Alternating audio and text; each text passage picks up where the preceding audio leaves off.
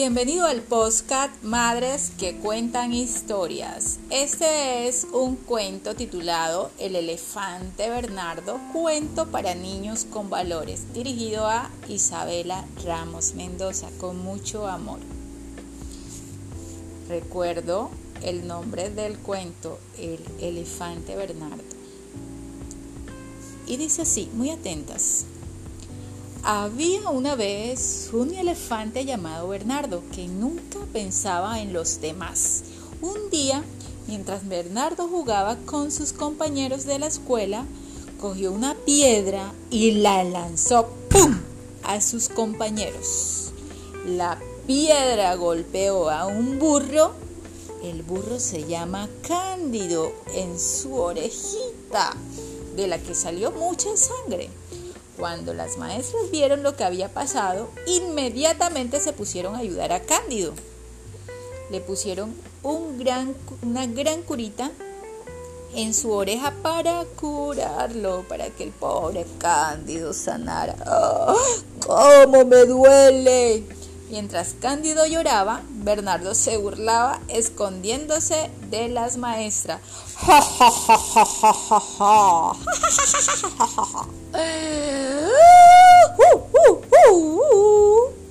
Al día siguiente, Bernardo jugaba en el campo cuando de pronto le dio mucha sed. Caminó hacia el río para beber agua. Al llegar al río, vio a unos ciervos que jugaban a la orilla del río. Sin pensarlo dos veces, Bernardo tomó mucha agua con su trompa y se las arrojó a los ciervos. Gilberto, el ciervo más chiquito, perdió el equilibrio y se acabó cayendo al río sin saber nada. Afortunadamente, Felipe un ciervo más grande que era buen nadador se lanzó al río de inmediato y ayudó a salir al pobre Gilberto. Felizmente a Gilberto no le pasó nada, pero tenía muchísimo frío, mucho frío porque el agua estaba fría y acabó por coger un resfriado. Mientras todo eso ocurría, lo único que hizo el elefante Bernardo fue reírse de ellos. Una mañana de sábado, mientras Bernardo daba un paseo por el campo y se comía un poco de pasto, pasó muy cerca de una planta que tenía muchas espinas sin percibir el peligro. Hmm. Bernardo acabó hiriéndose con su en su espalda y en sus patas con las espinas. Intentó quitárselas, pero sus patas no alcanzaban. No alcanzaba a arrancar las espinas que le provocaban mucho dolor porque sus patas eran muy largas. Se sentó bajo el árbol y lloró desconsoladamente.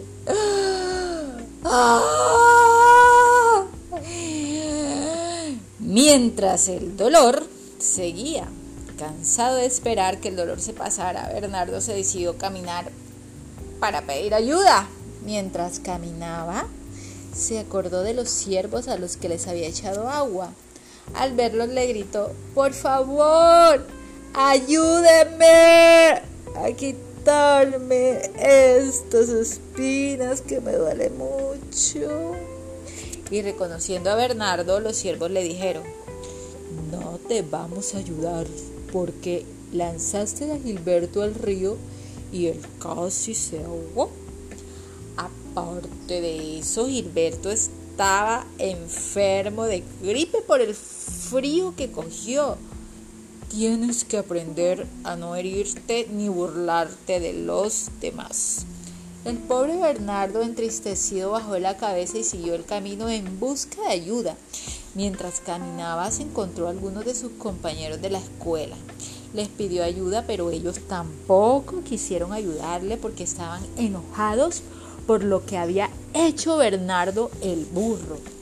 Al burro Cándido, perdón. Y una vez más Bernardo bajó la cabeza y siguió el camino para buscar ayuda. Las espinas le provocaban tanto dolor Mientras todo eso sucedía, había un gran mono que trepaba por los árboles. Venía saltando y saltando de un árbol al otro, ¡pum, pum, pum! persiguiendo a Bernardo y viendo todo lo que ocurría. De pronto, el gran, el gran y sabio mono, que se llamaba Justino, dio un gran salto y se paró frente a Bernardo y le dijo, ya ves, gran elefante, siempre has lastimado a los demás y como si eso fuera poco, te burlabas de ellos. Por eso ahora nadie te quiere ayudar. Pero yo, que todo lo he visto, soy estoy dispuesto a ayudarte si aprendes y cumples dos grandes reglas de la vida. Y Bernardo le contestó llorando, sí, haré todo lo que tú me digas, sabio mono, pero por favor ayúdame a quitarme esas espinas. Y, y le dijo el mono, bien, las reglas son estas.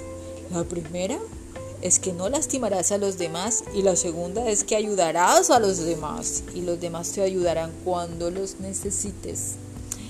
Dichas las reglas, el mono se puso a quitar las espinas y a curar las heridas a Bernardo. Y a partir de ese día, el elefante Bernardo cumplió las reglas y la enseñanza que había tenido. Fin. Colorín colorado, este cuento se ha acabado unas preguntas para la pequeña Isabela.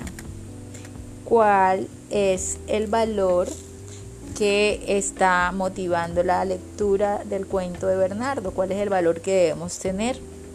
¿Cuál es la enseñanza que te queda, mi amorcito, de este cuento? Y me dices si te gustó. Un besito y un abrazo.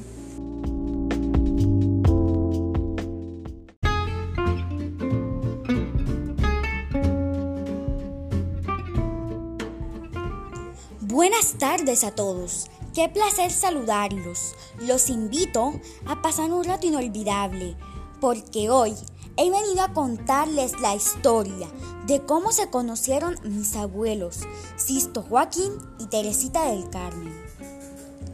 Les contaré una historia de amor, paciencia, de lucha y persistencia. Con ustedes, Lucía Ramos Mendoza. Bienvenidos. Resulta que aquel joven llamado Sisto viajó desde su natal Momil, Córdoba, hacia la heroica, es decir, la ciudad de Cartagena, llegando a trabajar en un ancianato.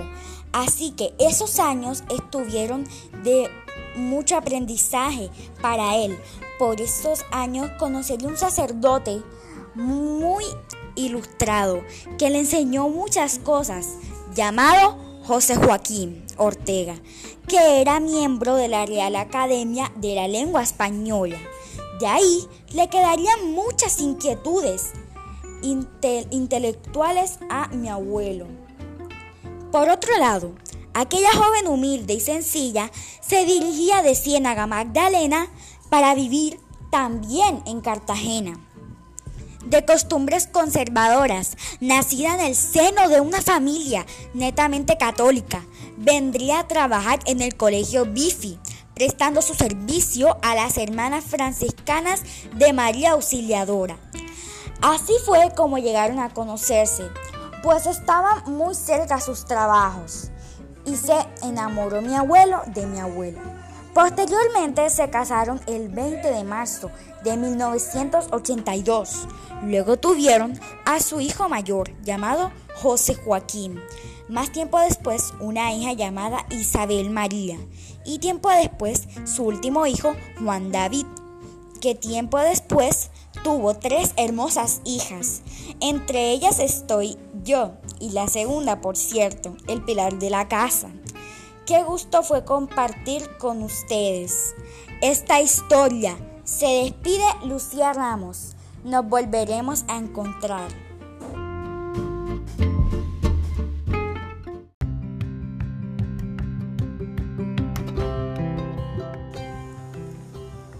Hola a todos, chicos y chicas, pequeños, jóvenes y adultos, fantásticos exploradores. Bienvenidos a Maestros que cuentan el saber, un programa de la institución educativa Rosedal para el mundo, bajo la dirección especial de Elvira Mendoza.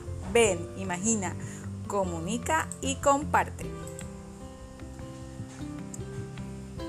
La Tierra existe desde hace 4.500 millones de años. Sí, sí, sí, sí 4 mil millones de años. Al principio solo había fríos y lluvia de meteoritos espantosa. Uf, la Tierra era un lugar muy hostil.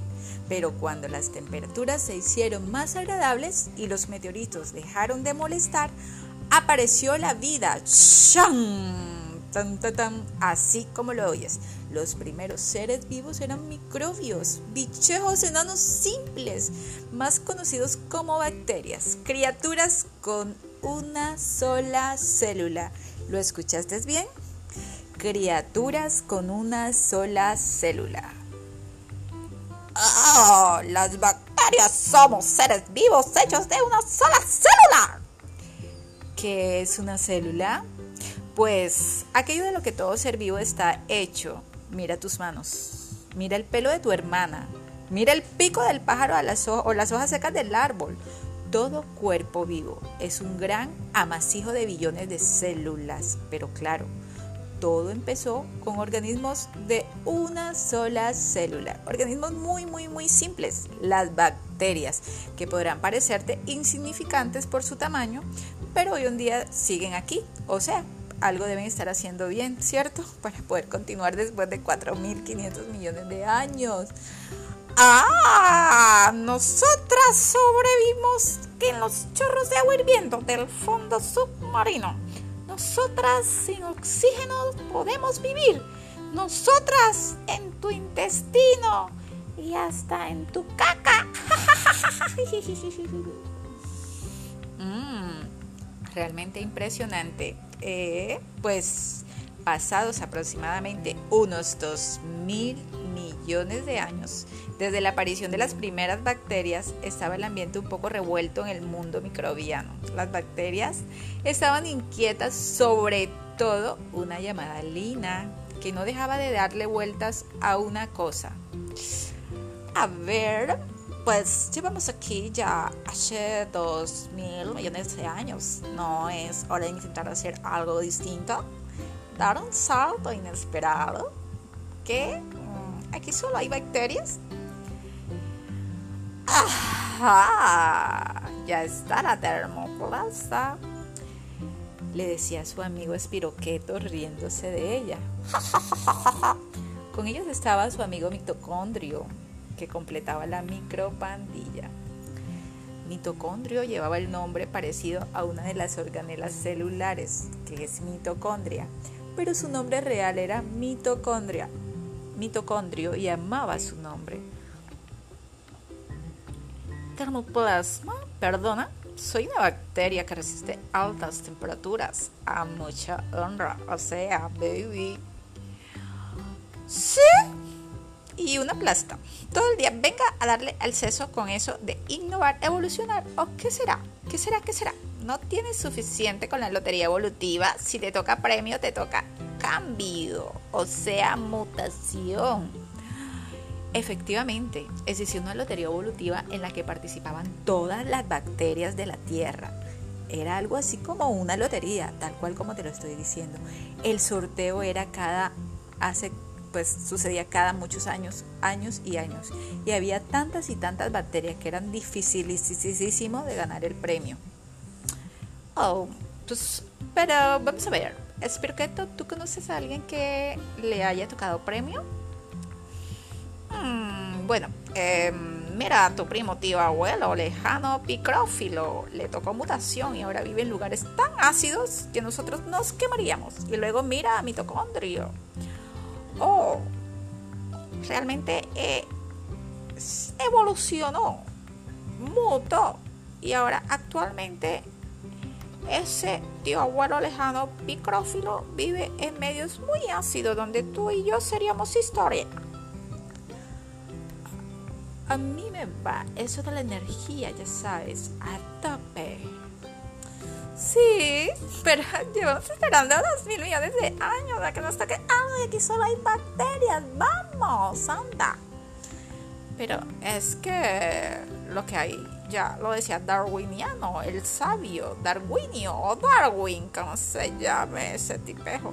Cambiaremos en el paso del tiempo y cuando la naturaleza aprieta, eso sí, además nos toca premios, mutación a todos.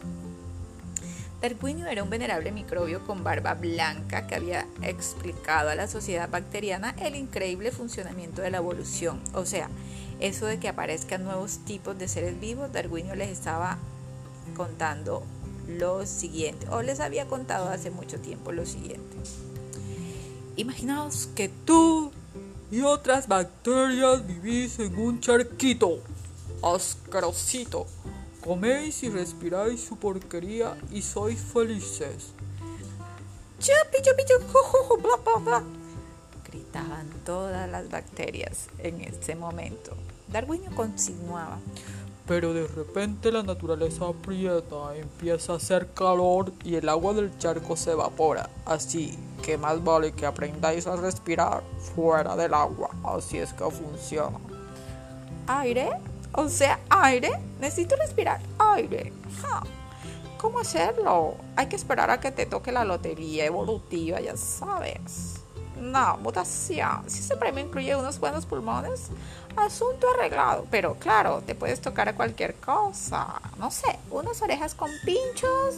En este caso no te sirven para nada. Tendrías que esperar a la próxima lotería a ver si hay suerte. Mutación, me tocó pulmón, mutación, me tocó otra mutación, respiro por los pulmones. ¿Se trata de eso? Así es, así que tienes que ganar muchas loterías y mucho tiempo tiene que pasar. Mm, o sea, sí me encantan las loterías del profesor Darwinio, pero espero que todo tiene que ser la única manera posible de cambiar.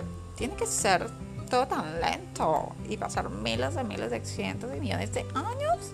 ¿Es que acaso no pueden pasar cosas de golpe y porrazo y ya apareció? ¡Punto! Lina disfrutaba mucho haciéndose preguntas y discutiendo con sus amistades, se pasaba el día con su micropandilla, le encantaba ir a la clase con ellos y armar la gorda en los debates, sobre todo en la lección de sus maestros Morgano y Maximiliano. Para la próxima entrega no te pierdas la continuación de esta historia y podrás asistir a las clases de Morgano y Maximiliano a todas las bacterias. Esto es Maestro que cuenta en historia. Nos vemos en el segundo episodio de esta gran historia que se llama El baile de las bacterias. Nos vemos.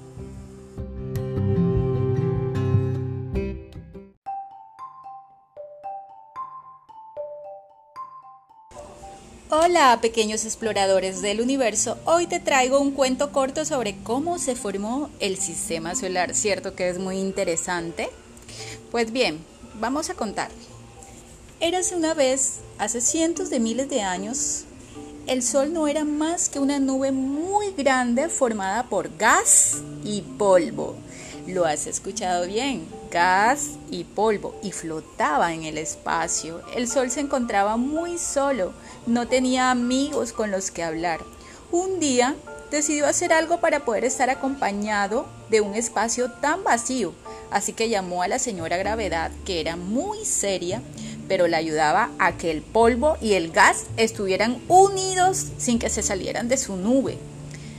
A la señora Gravedad le dio pena que el sol estuviera tan solo, así que hizo uso de todas sus fuerzas para que el polvo y el gas se juntaran más y más y más. Tanto se juntaron que empezaron a arder. El sol entonces se convirtió en una super llama enorme que daba mucha luz y mucho calor. Justo en el momento en que el sol comenzó a arder, muchas piedrecitas salieron disparadas hacia el espacio, ¿te lo puedes imaginar? Muchas piedrecitas súper disparadas en el espacio, pero para que no se alejaran demasiado, la señora gravedad las dejó flotando en el espacio cerca de la gran bola de fuego que era ahora el sol. Así comenzaron a girar a su alrededor todos esos pequeños trocitos, unos más cerca y otros más lejos. Debes ir imaginándote la gran llama y alrededor los pedacitos de roca. Años después de que pasara esto, el sol seguía solo, así que la señora gravedad decidió ir juntando poco a poco todos estos trocitos de piedras y se fueron formando bolas grandes de diferentes colores y de diferentes tamaños. Así consiguió juntar ocho bolas super gigantes y así nacieron los planetas. El sol estaba muy contento y ahora solo tenía que dar nombre a sus nuevos amigos. Y comenzó, tú que eres tan cercano a mí como te mueves muy rápido, te llamaré Mercurio. A ti, tan gracioso que estás detrás de Mercurio y giras al revés que tus hermanos, te pondré, y giras al revés que tus hermanos, te pondré de nombre Venus. Oh, dijo, sobresaltado al ver al siguiente lleno de agua y zonas de tierra. A ti te llamaré Tierra. El siguiente planeta que veo es más pequeño que la Tierra y es de color rojo. Tú serás Marte. A ti que tienes unas rayas y tienes varias lunas, te pondré nombre de Júpiter. Eres el más grande, ¿eh? ¡Eh! Tú, el de los anillos. ¡Ey, tú! Mira tú, el de los anillos alrededor. Tu nombre será Saturno. Oye, ¿y tú por qué giras tan inclinado? dijo el Sol. Un cometa me golpeó, respondió el planeta. Bueno, te daré un nombre muy bonito, serás Urano. Uy, ¿y tú? No te quedas, no te quedes ahí atrás. Ven, ven, el último, el que está allá de último. Giras tan lento alrededor de mí que tardas 160 años en dar la vuelta completa y tu color también es azul. Pues bien, tu nombre será Neptuno. El Sol estaba radiante de contento, pero antes de dejar que los planetas siguieran girando y girando, la señora Gravedad les advirtió, no tengáis ningún miedo, yo estaré vigilando y cuidando de que nada os suceda. Yo, la señora Gravedad, me encargaré de que ustedes no se precipiten al espacio, sino que puedan girar en unos niveles, en unos caminos alrededor del Sol sin que se puedan caer ni escapar. Y desde entonces los ocho planetas giran alrededor del Sol, que ya está contento porque sus amigos siempre están en el espacio. ¿Te gustó la historia? ¿Te gustó el cuento? ¿Te ha gustado el cuento de cómo se formó el sistema solar? Pues bien, ahora quisiera hacerte unas preguntas. Me gustaría preguntarte primero, por ejemplo, ¿por qué le dio pena el sol a la señora Gravedad? ¿Por qué ella sintió tanta pena por el sol? La segunda pregunta que tengo para ti es la siguiente. Debes estar muy atento. ¿Cómo consiguieron que hubieran trozos de piedras? La tercera es ¿qué acabaron siendo los trocitos de piedra que flotaban en el espacio, en qué se convirtieron. La cuarta, la señora gravedad consiguió todo lo, que todos los planetas permanecieran juntos y en orden. ¿Por qué? ¿Cómo lo logra? ¿Cómo lo logró? Quinto, ¿cómo, se llamó el sol ¿cómo le llamó el sol a sus nuevos amigos? Con estas preguntas, eh, con esta pregunta me gustaría que los fueras nombrando, si los puedes recordar o entre todos lo vamos recordando, ¿te parece? Quinta, eh, perdón, sexta, ¿quién se encargó de que los planetas giraran alrededor del Sol para siempre en el espacio? Y esas son las preguntas formales, pero me gustaría dejarte unas preguntas inquietantes el, cerebro y la mente de un niño siempre es muy inquieto y se hace muchas preguntas. Yo, yo, te yo quisiera que te preguntes a ti mismo, por ejemplo, cosas muy interesantes, como ¿por qué los planetas no se caen ni se chocan? ¿Por qué nunca adelantamos a la luna cuando vamos en el bus? ¿Has ido eh, de noche en, en un bus, en un carro? ¿Te has dado cuenta que nunca podemos adelantar a la luna? ¿Dónde termina el cielo y dónde comienza el espacio? ¿Te lo has preguntado alguna vez? La astronomía provoca muchas preguntas, así que es muy interesante que te hagas este tipo de preguntas. Muchas gracias por tu atención y a descubrir y a explorar.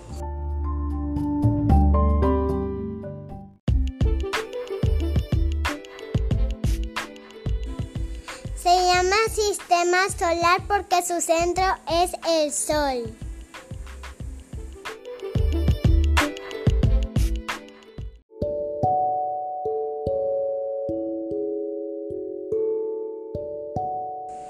El Sol es una estrella muy grande, muy brillante y muy grande. El Sol es una estrella muy grande, muy brillante y muy caliente.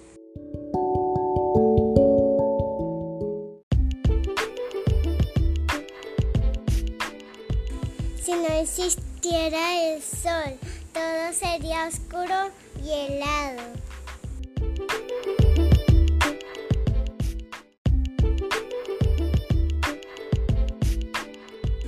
Alrededor del sol giran ocho planetas que son de roca.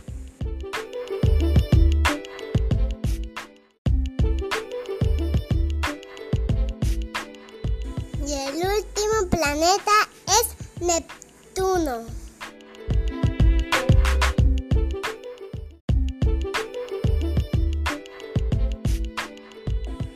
Plutón ya no es desconsiderado planeta. Es una es, es un planeta enano.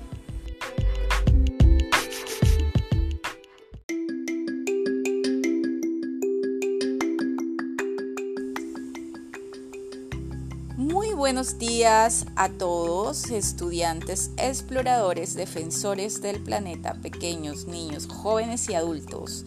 Bienvenidos a este programa de el área de ciencias naturales para celebrar el 5 de junio, Día de la Biodiversidad, Día del Medio Ambiente. Qué bueno estar con ustedes, bienvenido. Hace mucho tiempo, en las lejanas praderas de Moscovia, vivía ta, ta, ta, algo así.